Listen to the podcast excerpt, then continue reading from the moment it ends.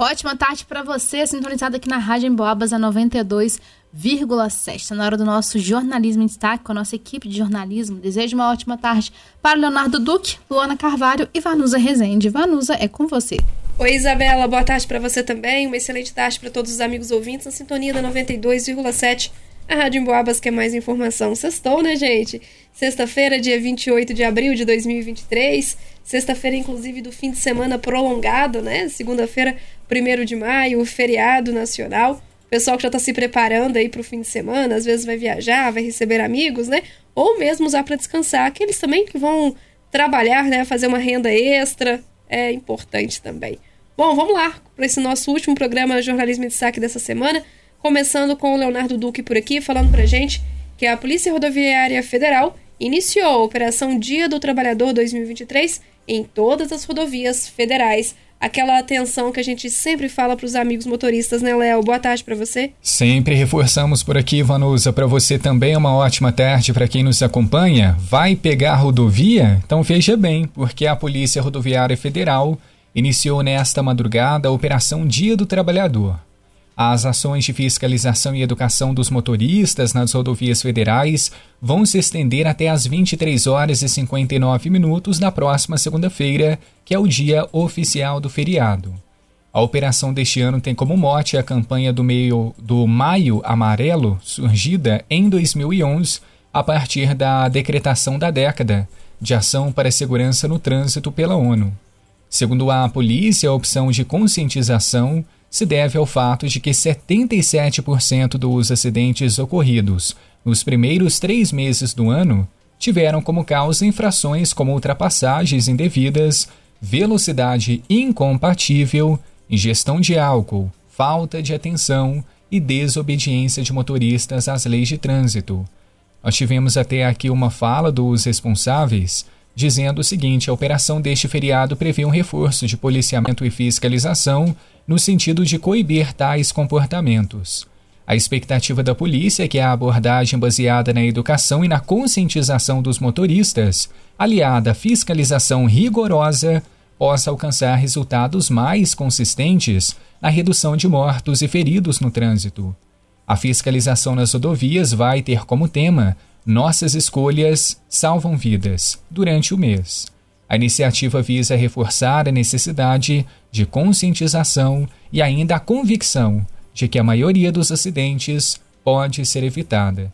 E de fato isso fica claro, né, Vanusa, com esses dados que recebemos aqui da polícia, dizendo que os principais acidentes acontecem por ultrapassagens indevidas, velocidade incompatível e na terceira posição, ingestão de álcool que já é tradicional, a gente sabe que não funciona. Não funciona.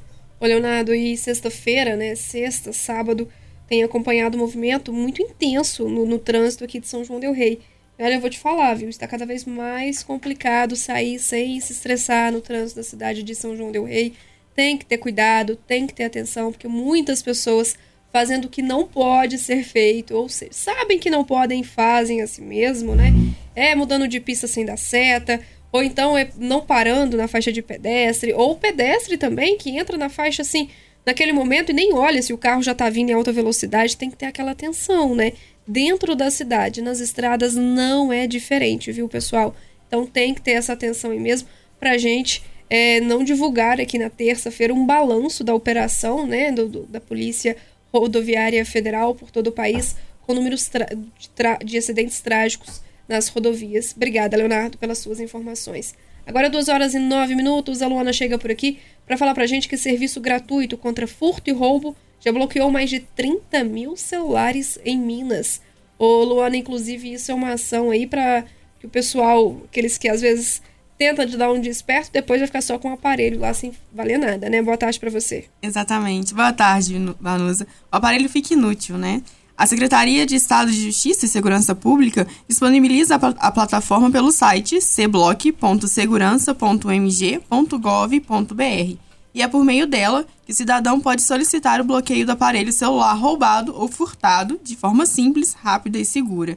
O bloqueio impede que quem cometeu o crime possa ativar o aparelho para uso na rede de telefonia móvel. Além disso, a medida contribui para a redução de roubos e furtos de celulares em Minas Gerais Com os aparelhos inutilizados e sem possibilidade de ativação em nenhuma operadora, o dispositivo perde valor de mercado no mundo do crime. Desde a criação do sistema, houve queda de praticamente 70% nos registros de roubo no estado, indo de 42.792 ocorrências em 2018 para 12.943 em 2022. A C-Block também busca inibir o roubo de celulares que ainda não foram vendidos para os consumidores, já que lojistas e transportadores poderão bloquear os aparelhos que foram subtraídos em crimes de roubo de carga, por exemplo. No caso da recuperação por autoridades policiais dos aparelhos roubados ou furtados, será realizado contato com o proprietário. Portanto, o cidadão deverá dirigir-se à unidade policial informada a fim de retirar o aparelho celular mediante preenchimento do termo de restituição. A autoridade será responsável, por meio de sistema próprio, pela realização do pedido de desbloqueio do aparelho via Anatel. Tá certo, Luana, obrigada, viu, pelas suas informações. Olha só, o Leonardo volta a conversar com a gente agora para falar sobre um leilão de prendas que arrecada fundos para a construção da Capela de Santa Clara, na região da Balsa de Brasilinha, neste domingo, né, Léo? Vai estar bem movimentado por lá, viu, Vanusa? Vai ser domingo agora, pessoal, às 9 horas da manhã, um leilão de prendas que fica lá na região da Balsa de Brasilinha. Qual que é o objetivo? É arrecadar fundos para a construção da Capela de Santa Clara, que já está em andamento. Inclusive, nós já fizemos uma reportagem apresentando detalhes sobre essa nova capela. Mas só para a gente relembrar, ao todo esse espaço vai ter 135 metros quadrados e, de acordo com a planta, o espaço vai ter uma porta central na fachada, que vai ser composta por uma torre com sino, e duas grandes janelas. Também vão ter duas portas laterais. A obra está avaliada em 140 mil reais e toda essa verba está sendo levantada pela própria comunidade, que agora está precisando de apoio para dar continuidade às obras. Quem idealizou tudo isso foi o seu Raimundo, é morador da região e eles explicaram que eles receberam a doação de um terreno por meio de um padre. Ele pediu que a capela fosse dedicada a Santa Clara, e tem um motivo: é que a mãe do padre se chamava Ana Clara. Então é uma forma que eles encontraram para homenageá-la e, claro, a santa também, já que tem nomes iguais. Além do leilão de prendas, já tem uma campanha de arrecadação em andamento. Os interessados podem doar algum valor né, para a conta poupança no número 642 506 906 pelo Cicobi. Agência é 001. Titular da conta Luiz Carlos da Fonseca. Repetindo, conta poupança Cicobi 642 506 906, agência 0001.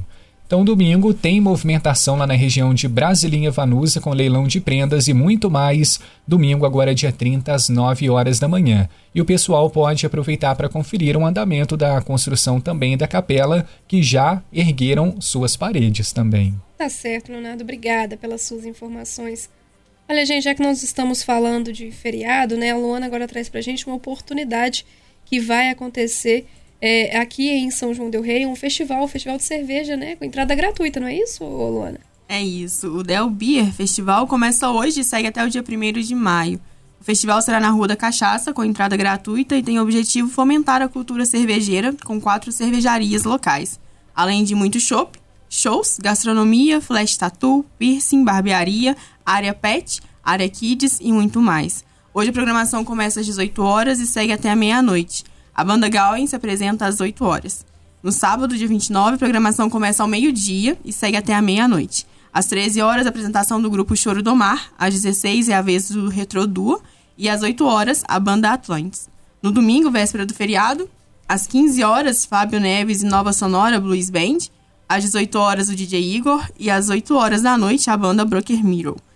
Na segunda-feira, dia 1 de maio, às 16 horas, forró. E às 17 horas, encerramento surpresa. Tá certo, encerramento surpresa é isso.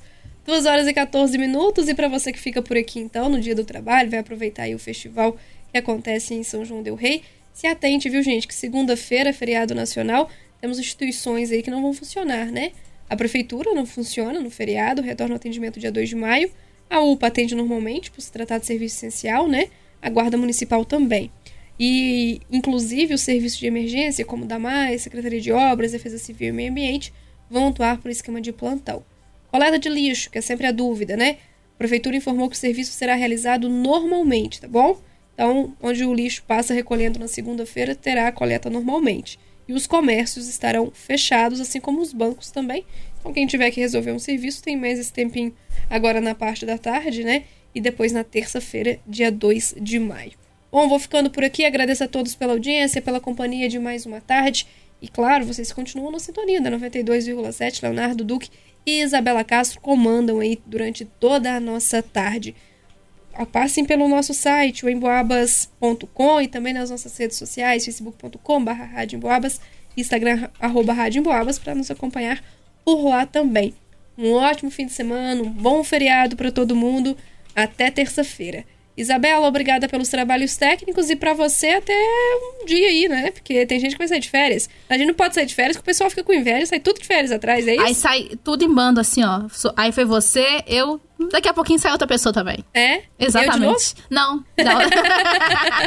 você agora só no segundo semestre do ano. Tá certo, Isabela. Então, obrigada pelos trabalhos técnicos.